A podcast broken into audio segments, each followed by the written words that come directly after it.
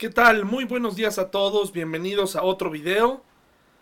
Eh, gracias a Dios que nos permite eh, llegar a ustedes a través de este medio. Les invito por favor a que vayamos al libro de Nehemías.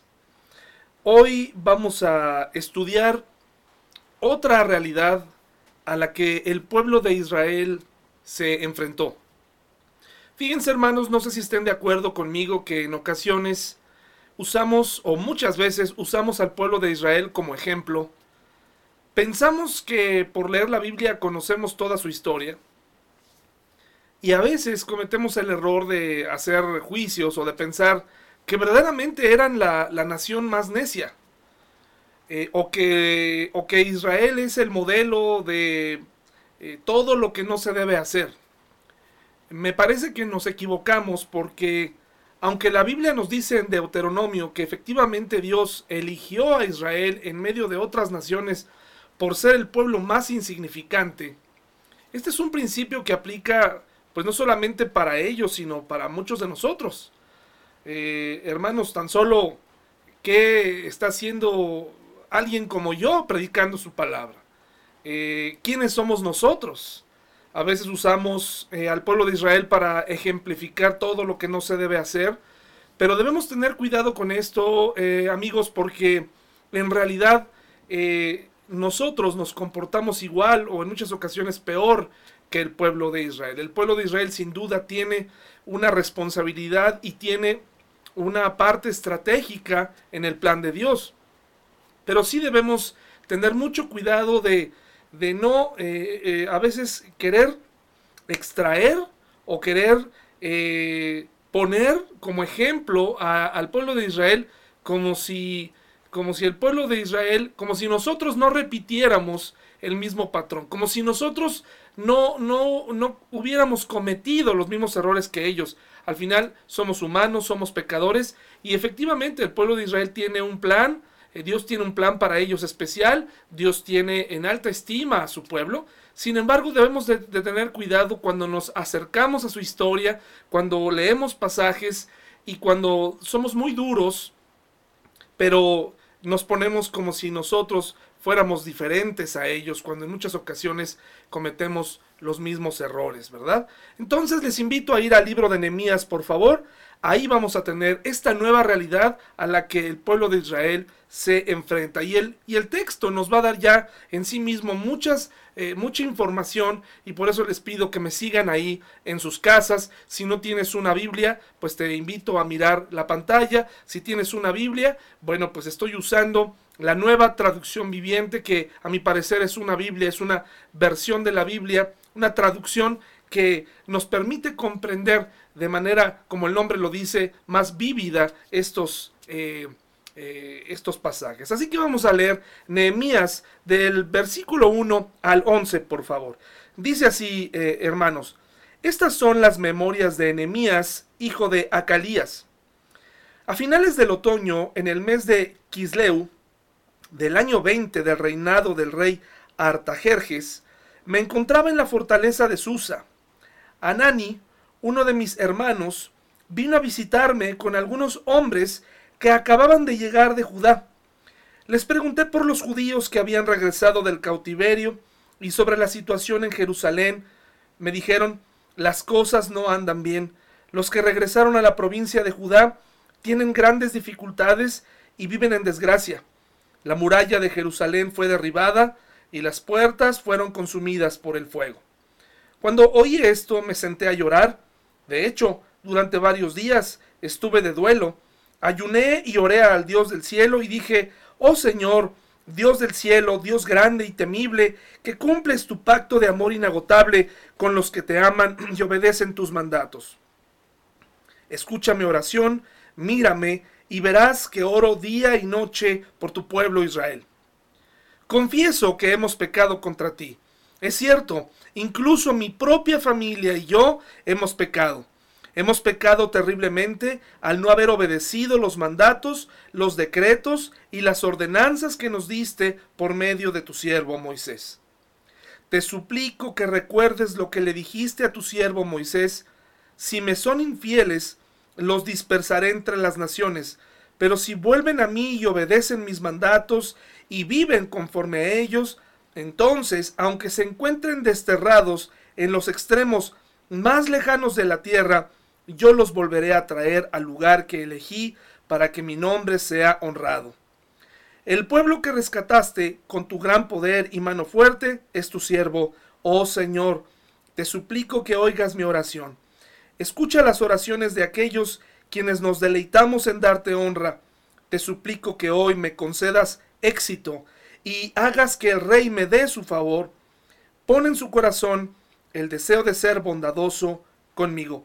En esos días yo era copero del rey. Entonces tenemos al protagonista que se llama Nehemías.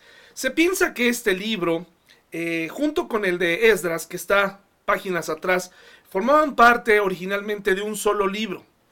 Se le atribuye a Esdras eh, la autoría de ambos libros, sin embargo, podemos notar que aquí Nehemías está hablando en primera persona y en los capítulos más adelante, entonces ya comienza a hablarse en tercera persona. Quiere decir que Esdras eh, tomó el control del libro, pero esto no significa que Nehemías no participó en la escritura. Por lo menos en los primeros capítulos, Nehemías participó en sus propias vivencias. Ahora, la clave de este texto está en el versículo 3, donde dice, me dijeron, las cosas no andan bien, los que regresaron a la provincia de Judá tienen grandes dificultades y viven en desgracia. La muralla de Jerusalén fue derribada y las puertas fueron consumidas por el fuego. Jerusalén se había establecido en la tierra prometida, Dios había bendecido lo que hacían, habían construido un templo hermoso a, través de Salomón y ahora, eh, aunque el templo fue saqueado por enemigos, en esta ocasión tanto el templo como eh, eh, la ciudad de Jerusalén estaban destruidas. Los babilonios tomaron el control de la ciudad, vencieron a los enemigos, llevaron cautivos al pueblo de Israel a Babilonia y hubo una especie de dispersión. Ya se podrá imaginar esta escena triste, como si, como cuando vemos eh, las imágenes de la Primera o la Segunda Guerra Mundial o de gente que tiene que salir de sus países debido a la violencia. Hemos visto eh, lugares eh, devastados, Siria, por ejemplo, actualmente, ¿no? Lugares donde los niños se tienen que acostumbrar al sonido de las bombas, tienen que aprender a vivir entre los escombros, entre posibles ataques, aprender a vivir con eso. Ahora, aquí estamos viendo una escena similar, una escena semejante, y aunque esta escena de destrucción no se compara con lo que estamos viviendo ahora, tiene semejanzas porque muchos de nosotros tendremos que reconstruir. No solamente eh, nuestra vida laboral, no solamente eh, nuestra vida eh, social, sino tal vez antes de que pasara esto, tú ya tenías que empezar a reconstruir. Delante de ti está una nueva realidad, una realidad que no puedes evitar.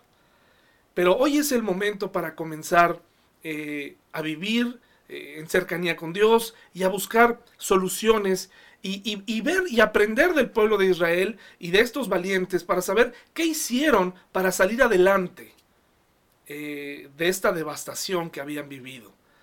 Eh, los babilonios ahora son vencidos por los persas y entonces comienza a haber una cierta libertad para estos prisioneros que fueron llevados a Babilonia, o que fueron dispersados, o que se quedaron ahí, pero en la ciudad, pero esa ciudad eh, quedó destruida. Eh, hermanos, es, es, complicado cuando leemos la Biblia eh, tener la imagen completa de lo que estas personas estaban, estaban viviendo. Muchas veces no, tenemos idea del sufrimiento, de, lo, que, de lo que fueron, de lo que tuvieron que afrontar. Recuerde que había niños, había ancianos, había mujeres embarazadas, hombres, todo, todo se perdió. El trabajo, el hogar, lo que se había logrado en años y sobre todo esta relación que había ya y este, este templo que Salomón había construido, ya no se construyó jamás uno como ese primer templo. El templo de Israel fue destruido dos veces, eh, pero en esta estamos viendo la primera vez. Ahora, si bien vemos que en el capítulo, en el versículo 1 del capítulo 1 dice, estas son las memorias de Nehemías, eh, no tenemos que aislar. Fíjense qué interesante que hay muchos profetas que fueron contemporáneos de esta historia. Por un lado podemos ver a Daniel, a, eh, eh, Ezequiel, podemos ver a, Anemías, Esdras, y, vemos que también esto se profetiza en Jeremías, etcétera, etcétera. Entonces vemos cómo la Biblia es una unidad y cuando llegamos a estos libros, no alcanzamos a ver que, aunque comienza siendo una crónica de Nehemías, eh, él no trabajó solo. De hecho, el libro de Nehemías es, muy utilizado para hablar sobre liderazgo, sobre liderazgo, sobre el buen liderazgo, pero hoy quiero llamar su atención a ver algo más allá que el liderazgo de un hombre quiero llevarlo a, pensar en lo que significa un trabajo en equipo para edificar una nueva realidad. Entonces, eh, les invito a que eh, vamos a tomarlo con calma. En muchas ocasiones he, hecho las cosas un poco más rápido y casi he agotado la, la, historia, saltándome detalles. Pero hoy voy a comenzar con la historia de Nehemías y con los protagonistas de esta reconstrucción del primer templo. Y créanme, para poder cumplir esta, esta tarea, no nada más era, era asunto de, de no nada más era un asunto, por supuesto el liderazgo tiene mucho que ver, pero era un trabajo en equipo lo que se necesitaba hacer. ¿Cuál era la situación? Vamos a describirla un poco más. Una ciudad destruida, sin murallas, sin templo. Bueno, pues sin murallas usted podrá imaginar cualquier enemigo de Israel eh, a estas alturas podía entrar y salir y continuar saqueando. Y usted podrá pensar en una cantidad de cosas que pueden ocurrir en una ciudad que es que por siglos ha sido eh, el deseo de muchas naciones y que ha, sido eh, que, tiene muchos enemigos. Y ahora imagínense el entrar y salir de todo esto la falta de seguridad etcétera. Más o menos se habla de unos 50 mil desterrados que empezaron a retornar a su hogar entre niños trabajadores, hombres, mujeres, ancianos, más o menos unas 50 mil personas que se describen a sí mismas como el remanente de Dios. Si algo nos enseña la Biblia es que Dios siempre deja un remanente que continúe la labor, que continúe su obra. Ahora, esta situación no se dio únicamente porque así es la vida o porque, o porque eh, Dios quería destruir o desaparecer a Israel. No, lo que sucede es que el pueblo de Israel una vez más se había alejado de Dios. Otra vez había eh, violado el pacto que se había establecido. El mismo Nehemías nos lo dice en su oración. E incluso pide perdón por él y por su familia. Él estaba consciente que se habían alejado de Dios. Qué importante ser conscientes nosotros eh, cuando hacemos un análisis cuando una circunstancia anda mal en nuestra familia, en nuestra iglesia, tenemos que hacer un análisis. ¿Qué está pasando? ¿Qué está sucediendo? ¿Por qué, ¿Por qué estoy viviendo esto otra vez? ¿Por qué ha venido esto a mi vida? ¿Por qué no tenemos unidad? ¿Por qué? ¿Qué está pasando? Hay que hacer un análisis. Y aquí vemos cómo Nehemías hace, hace una oración a Dios y le dice, perdónanos. Perdóname a mí y si mi familia ha pecado, perdóname también. Nadie se excluye de esto. Yo en lo personal quiero ver una iglesia firme, amorosa, una iglesia que, que miren hermanos, no podemos pasar 20, 30 años eh, estableciendo las bases de una iglesia. La iglesia tiene que permanecer. Eh, estamos llegando a un punto en donde las bases ya fueron establecidas y ahora buscamos estabilidad ¿no? en la gente en los miembros. ¿Se acuerda de lo que hablamos acerca de la ofrenda? La intención de ese mensaje era generar este sentido de unidad. Y yo les mencionaba algo.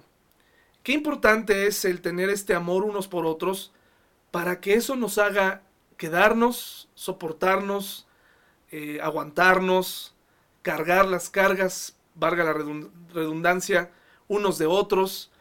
Eh, todo esto se basa en el amor se basa en el compromiso.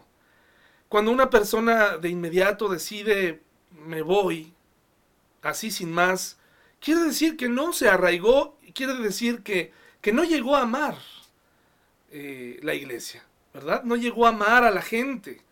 Hay personas que están buscando la iglesia perfecta, que tenga todo, en donde no haya eh, gente que falle, pero en todos lados, y yo siempre lo he dicho, nuestra iglesia es una iglesia imperfecta. A mí me encantaría que la iglesia se uniera cada vez más, que la iglesia se conociera más entre sí, que la iglesia eh, camináramos juntos hacia los mismos objetivos. No importa que fuéramos pocos siempre y cuando realmente llegáramos a amarnos y formar un equipo, porque para la realidad que debe enfrentar la iglesia del futuro se necesita unidad, se necesita amor, se necesita un trabajo en conjunto. Para enfrentar la realidad que nos espera, tu familia necesita estar unida. Ya no caben en este momento las divisiones. Para la realidad que nos espera necesitamos cerrar filas, porque las circunstancias de la realidad que está aquí a la puerta eh, demanda de nosotros mucha atención, demanda de nosotros mucha unidad. Imagínese esta gente eh, llegando a este lugar en ruinas, hecho pedazos, muchos de ellos pensando cómo le vamos a hacer para reconstruir esto, sin trabajo, sin dinero, eh, sin liderazgo, eh, etcétera, etcétera. Y Dios empieza a levantar a, hombres con, con el amor y el compromiso para sacar adelante esta gran tarea. Vayamos a Esdras, por favor, 2, 64 al, al 70. Y si usted observa en todo el capítulo 2 de Esdras, que está unas hojas atrás, usted se podrá dar cuenta que hay una serie, hay una, una lista. Y las listas en la Biblia, cuando usted se encuentra una lista en la Biblia que generalmente parecen una serie de nombres y, nos parecen aburridas, las genealogías, los árboles, árboles genealógicos, y, de entonces decimos, ay, me la voy a saltar. Eh, hermanos, eh, en este momento lo que usted tiene frente a sus ojos, esta lista, son todas estas familias que llegaron. Son todas estas familias que llegaron, regresaron a, Jerusalén y se encontraron con esta destrucción, este saqueo, eh, con esta, este panorama terrible. Póngase un, momento en, ese lugar. Cuando hubo los terremotos en la Ciudad de México, muchas mujeres, muchos hombres alcanzaron a salir con sus familias, mujeres, pero hay escenas terribles, lo perdieron todo. ¿Cómo levantarse de eso? Y bueno, hablamos de que como sociedad mexicana somos muy valientes, muy solidarios, pero no es suficiente, hermanos. Incluso quiero decirles que hay personas hoy en día que no se han podido recuperar de los eh, terremotos de 1985. Todavía eh, muchas cosas quedaron en ruinas. Estoy hablando de, asuntos materiales. Pero también muchos de nosotros llevamos años en ruinas, no nos hemos podido levantar de ciertos eventos, ciertas circunstancias de las cuales ya es necesario salir. Muchos de nosotros estamos dándole vueltas a un, asunto. ¿Qué le parecería si su familia apareciera en esta lista de familias que están aquí en Esdras 2? Eh, no se salte las listas con nombres, porque estos hombres, este, e, e, estas listas son historia. Estas familias lo habían perdido todo y regresaron a reconstruir, a volver a empezar. Dice Esdras 2, 64 al 70, por favor, 2, Esdras 2, 64 al 70 dice, así que un total de 42.360 personas regresaron a Judá además de 7.337 sirvientes y 200 cantores, tanto hombres como mujeres, llevaron consigo 736 caballos, 245 mulas, 435 camellos y 6.720 burros. Cuando llegaron al templo del Señor en Jerusalén, algunos de los jefes de familia entregaron ofrendas voluntarias para la reconstrucción del templo de Dios en su sitio original. Y cada jefe dio todo lo que pudo.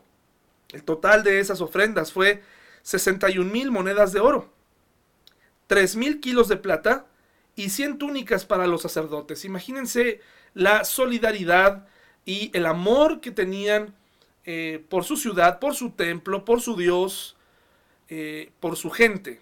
Entonces los sacerdotes, los levitas, los cantores, los porteros, los sirvientes del templo y algunos miembros del pueblo se establecieron en aldeas cerca de Jerusalén.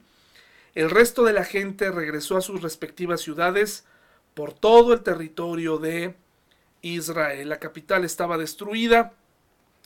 Pero esta reconstrucción, porque si usted ha estudiado, se dará cuenta y el final, eh, pues es feliz. Sí se logró la reconstrucción, aunque posteriormente hubo, años después, otra destrucción del templo, ¿de acuerdo? Pero ahorita eh, este, esta reconstrucción nos habla de que no es una tarea para, un, para una sola persona. Es decir, para que nuestra iglesia sea una iglesia amorosa, una iglesia unida, no, no solo depende de mí. ¿De acuerdo, hermanos? Para que tu familia esté unida, para que se acaben eh, problemas, divisiones, no solo depende del papá o de la mamá. Sí, claro, todos tenemos nuestro papel en ella, pero necesitamos entender todos los participantes la importancia de trabajar en conjunto. Hubo muchos héroes en esta historia, muchos de, muchos de ellos eh, anónimos, muchos de ellos que probablemente no recordamos como otros personajes bíblicos. Pero tenemos algunos que lograron lidiar desde su posición, desde lo que podían hacer con temas eh, eh, bajo una misma realidad. Reconstruir, reconstruir a toda una nación de las cenizas. La reconstrucción de sus hogares. Mire, vea por favor Esdras 1, del 1 al 4. Observe por favor ahora eh, la perspectiva eh, lo que está ocurriendo aquí, pero Esdras nos lo está diciendo. Dice, en el primer año de Ciro, rey de Persia, el Señor cumplió la profecía que había dado por medio de Jeremías. Movió el corazón de Ciro a poner por escrito el siguiente edicto y enviarlo a todo el reino. En esto dice Ciro, rey de Persia. El Señor Dios del cielo me ha dado todos los reinos de la tierra. Me encargó construirle un templo en Jerusalén que está en Judá. Fíjense, cualquiera que pertenezca a su pueblo puede ir a Jerusalén de Judá para reconstruir el templo del Señor. Dios de Israel, quien vive en Jerusalén, y que su Dios esté con ustedes. En el lugar que se encuentre este remanente judío, que sus vecinos los ayuden con los gastos, dándoles plata y oro, provisiones para el viaje y animales, como también una ofrenda voluntaria para el templo de Dios en Jerusalén. Qué interesante, un rey eh, pagano, un rey gentil, está dando este mensaje de parte de Dios. Dios ha tocado su corazón y les está diciendo a todos los cautivos, regresen y reconstruyan su nación. Esto es algo que solamente Dios puede hacer. Hermanos, en las realidades que nos esperan, que tenemos que afrontar como sociedad, como iglesia, como individuos, como, como familias, Dios puede hacer algo grande. Dios puede sorprendernos. Dios puede llevarnos y puede guiar a las autoridades, puede guiar las circunstancias para poder enfrentar una realidad que de momento parece complicada. Si usted escucha las noticias, eh, si usted eh, ve los lee los periódicos, las opiniones, todo es pesimismo, todo es pesimismo, todo es eh, prácticamente nos va a ir mal, todo va a ir mal, estamos mal. Pero hermanos, recuerden, recuerden, eh, como lo vimos la semana pasada, eh, Dios no está dormido. Dios, Dios puede con esta realidad. Dios puede que el hombre, Dios puede hacer que el hombre, o, en este caso un rey que por lo que hemos estudiado, la mayoría de los reyes tienen actitudes extrañas, déspotas, e incluso pues anti Dios. Aquí vemos a un hombre que, que, está siendo sensible a lo que Dios mismo le está diciendo y quiere ayudar, está, está logrando que haya una actitud incomprensible de un rey pagano. Que pudo, si hubiera querido, pues impedir que se reconstruyera. Ahora, hubo muchos obstáculos de los cuales hablaremos en, el siguiente video sobre la reconstrucción. Pero hoy quiero hablar de esos héroes, de esa gente que estuvo dispuesta a echarse al pueblo en, sus hombros, a animar, a trabajar y que lograron la reconstrucción. El primero de ellos se llamó Zorobabel. Zorobabel. Él lideró a los desterrados, liderando la reconstrucción del templo. Vaya a Esdras 2 del 1 al 2. 2 del 1 al 2 dice, esta es la lista de los desterrados judíos de las provincias que regresaron de su cautiverio. El rey Nabucodonosor los había desterrado a Babilonia, pero ahora regresaron a Jerusalén y a las otras ciudades de Judá donde vivían originalmente. Sus líderes fueron Zorobabel, Jesúa, Nehemías, Saraías, Reelaías, Mardoqueo, Bilsán, Mispar, Bigbai, Reum y Baana. Estos eran los hombres que decidieron tomar eh, eh, la iniciativa. Eh, por supuesto, Esdras también. ¿Qué hizo Esdras? Bueno, para empezar, Zorobabel toma el control, trae a los desterrados y comienza la, reconstrucción del templo. Como les decía, en muchas ocasiones profanado, eh, habían robado las piezas, habían, eh, habían robado los utensilios, era, era, un templo lujoso construido por Salomón. Eh, Zorobabel hizo lo que, lo que le tocaba hacer, hizo su parte. Esto, esto de la reconstrucción, que es lo que generalmente escuchamos en las iglesias, no fue nada más obra de Nehemías, fue obra de muchos hombres y mujeres anónimos. Y de los que sabemos, tenemos aquí a Zorobabel, quien los trae, los dirige y reconstruye el templo. Y luego tenemos a Esdras, que también escribe aquí, nos, nos deja registro de lo que estaba pasando, pero también hay algo muy interesante. Vemos a Esdras empezar a legislar y a, batallar, porque en este tiempo de, en este tiempo de destierro, en este tiempo de cautiverio, de haber sido llevados y quitados, se les quitaron sus costumbres, el pueblo de Israel fue llevado a Babilonia, fueron dispersados temporalmente, y en ese, en ese inter de, cautiverio, pues resulta que muchos hombres y mujeres se casaron con, mujeres y hombres que pertenecían a otras naciones. Pues ahora imagínense la combinación que había. La combinación de creencias, la combinación de ideas, eh, y entonces esto se complicó más y a, Esdras le tocó eh, empezar a ordenar el funcionamiento y a, legislar y, a tratar de regular la relación eh, con estos matrimonios que ahora traían otras costumbres a las que ellos tenían. Había muchas parejas de, de personas casadas entre gentiles. Imagínense el problema. Imagínense el problema. ¿No? Ahora, ahora regresar a estas costumbres y, de pronto ya tener familias, si lo podemos llamar así, mixtas, en el sentido de que creían ahora en, otro Dios y ahora regresaban a Jerusalén y entonces empezaba a brotar este celo por los judíos por recuperar a sus creencias a su Dios, pero ahora tenían al esposo ahí en contra, ¿no? Al esposo diciéndoles, no, pues mi Dios, o sea, este es un, era un problema social muy grande, no crea que fue sencillo. No fue para nada sencillo. E, esto, por supuesto, eh, comparaciones aparte y, y, siendo este, muy justos en la dimensión de las cosas. Esto pasa cuando no nos ponemos de acuerdo en la iglesia también, ¿no? Eh, eh, es muy importante, si bien no queremos iglesias donde todos pensemos exactamente igual, pues sí es muy importante ir hacia el mismo rumbo, ¿no? Hay iglesias donde, por ejemplo, han decidido no hablar sobre ciertas doctrinas para no discutir. Eh, yo estoy en contra de eso. Tú no puedes estar en una iglesia en donde, en donde crees algunas cosas eh, y, en otras no. O sea, eh, gracias a Dios, y creo que esa es una de las ventajas que Dios nos ha dado, que bueno, pues hay una, hay una oferta de iglesias en la ciudad donde la gente puede elegir eh, libremente sobre si hay alguien que quiere practicar el los dones y etcétera, etcétera, puede buscar una iglesia así. Pero es curioso cuando de pronto llega a nuestra iglesia alguien que piensa totalmente diferente y pretende eh, vivir entre nosotros y convivir entre nosotros es, es muy complicado. Y lo mismo ocurre en la familia. La familia, y por eso Dios nos recomienda, ¿verdad? Tener cuidado con la elección de la persona con la que nos vamos a casar, en el sentido de en qué cree, porque esto, aunque no lo creas, se convertirá en un problema. Cristianos que terminan pues cediendo a sus convicciones o, eh, este dilema de a qué iglesia vamos hoy o si mis hijos en qué van a creer y, se vuelve un desastre. Pues a Esdras le tocó la difícil tarea de tratar de, organizar a este pueblo. Sin embargo, a Nehemías le tocó la construcción y por eso estamos casi eh, tomando este tema que nos va a tomar tal vez unos domingos, estamos tomando este tema de afuera hacia adentro. Llegando eh, desde las murallas, Nemías tenía una labor muy difícil, porque las murallas eran lo que aislaba a, todo lo que estaba dentro pues, del mundo exterior.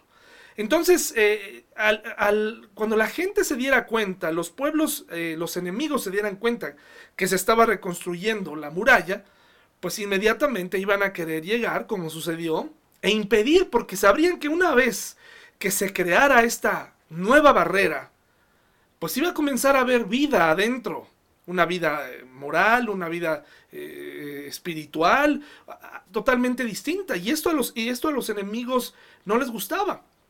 Espiritualmente hablando, usando esta comparación, pues al enemigo no, no le conviene que tú pongas murallas en tu familia, que las, si están caídas, que las reconstruyas. Eh, él, él, nos adormece con la idea de que estamos bien, que, que, todo va bien.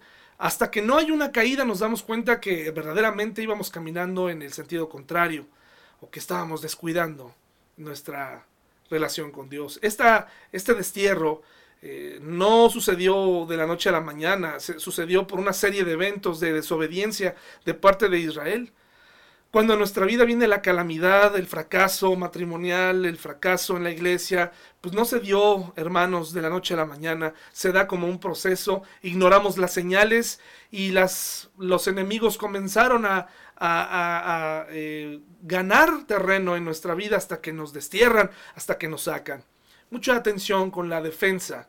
Y la defensa es precisamente, el cristiano tiene esta defensa de la oración, esta defensa de, de la fe, eh, hay cristianos muy poco informados acerca de su fe, no están interesados en ofrecer respuestas a un mundo necesitado, siguen una fe ciega que cuando viene una crisis no saben qué hacer.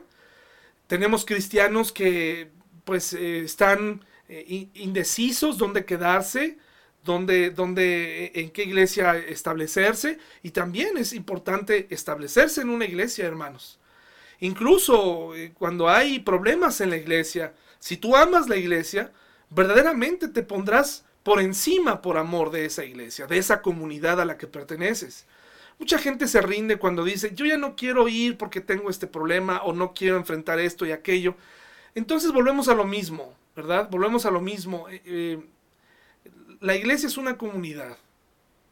Y, y, aunque en muchas ocasiones hay, podría haber razones que pudieran justificar el emigrar de una iglesia, el migrar, el, irte, pues creo que debes pensar cuánto amas verdaderamente a la iglesia, a la gente que alaba a Dios, a la gente que, está eh, trabajando ahí, ¿verdad? O que se congrega contigo. Eh, entonces vemos cómo aquí están los líderes, ¿no? Y vemos a Nehemías comenzando eh, una reconstrucción. ¿Cuál es tu situación en esta realidad que estamos viviendo, hermano y amigo? ¿Cuál es tu situación? ¿Cuál es la realidad? ¿Ya te sentaste a pensar qué es lo que sigue? Ahora que tus hijos regresan a la escuela, eh, ahora que tu vida comience a ser, tal vez eh, recuperes tu trabajo, recuperes tu situación financiera, ¿qué sigue para ti? ¿Cuál es tu realidad? ¿Tienes que reconstruir? ¿Ya comenzaste a reconstruir? Eh, eras un ermitaño tal vez antes de la cuarentena y ahora esto te, vino perfecto porque te aislaste aún más. Seguirás igual ahora en la nueva realidad que tenemos por delante. Eh, ¿Quiénes forman parte de tu equipo? Como te pudiste dar cuenta, Nemías no iba, no reconstruyó solo. De esto hablaremos más adelante. Hay un equipo detrás, un grupo de personas eh, con deseos de ver a la ciudad, con deseos de ver el templo otra vez, ¿Tienes deseos de verdad de que nuestra iglesia crezca, verla firme? ¿Cómo contribuyes? ¿Cómo, cómo estás tú? ¿Qué tanto estás orando por mí, por, por, eh, por los demás, por, por nuestro templo? ¿Qué tan involucrado estás? Porque hay mucha gente que me parece que ni siquiera está involucrada emocionalmente, ¿no? Sencillamente están viendo ahí y se quedarán hasta la siguiente falla hasta el siguiente error del pastor, hasta el siguiente fracaso, hasta la siguiente mala decisión, la gente se quedará. Es una experiencia que hemos vivido ya en el pasado, en donde realmente nos dimos cuenta que no teníamos un vínculo afectuoso como nosotros pensábamos. Si yo te dijera eh, que la mayoría de la gente que se ha ido de la iglesia eh, estuvo en mi casa comiendo, pareciera que estaba yo haciendo una labor con ellos de, retención, ¿no? de, trabajo en equipo y resultó ser que al final terminaron yéndose.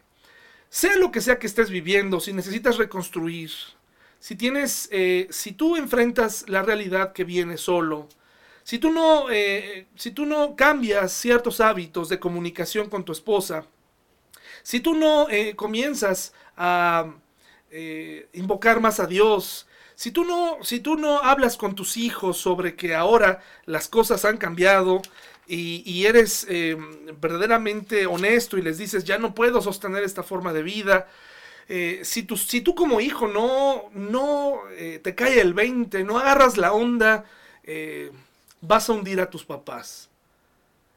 ¿Qué participación ahora tienes tú? ¿Cuál es tu papel como hijo? No nada más es ser servido, también tienes que ayudar a tus padres, observar el entorno, ver qué está sucediendo, qué vas a hacer ahora, qué va a pasar, cómo puedes ayudar a reconstruir. No, puedes, eh, no puede ser que empecemos esta realidad nuevamente con los mismos problemas de siempre, familiares, de esposos, continuo, este continuo problema que no se resuelve, esa falta de comunicación, esa agresividad, esa ira continua. Esto, esto no puede continuar, hermanos.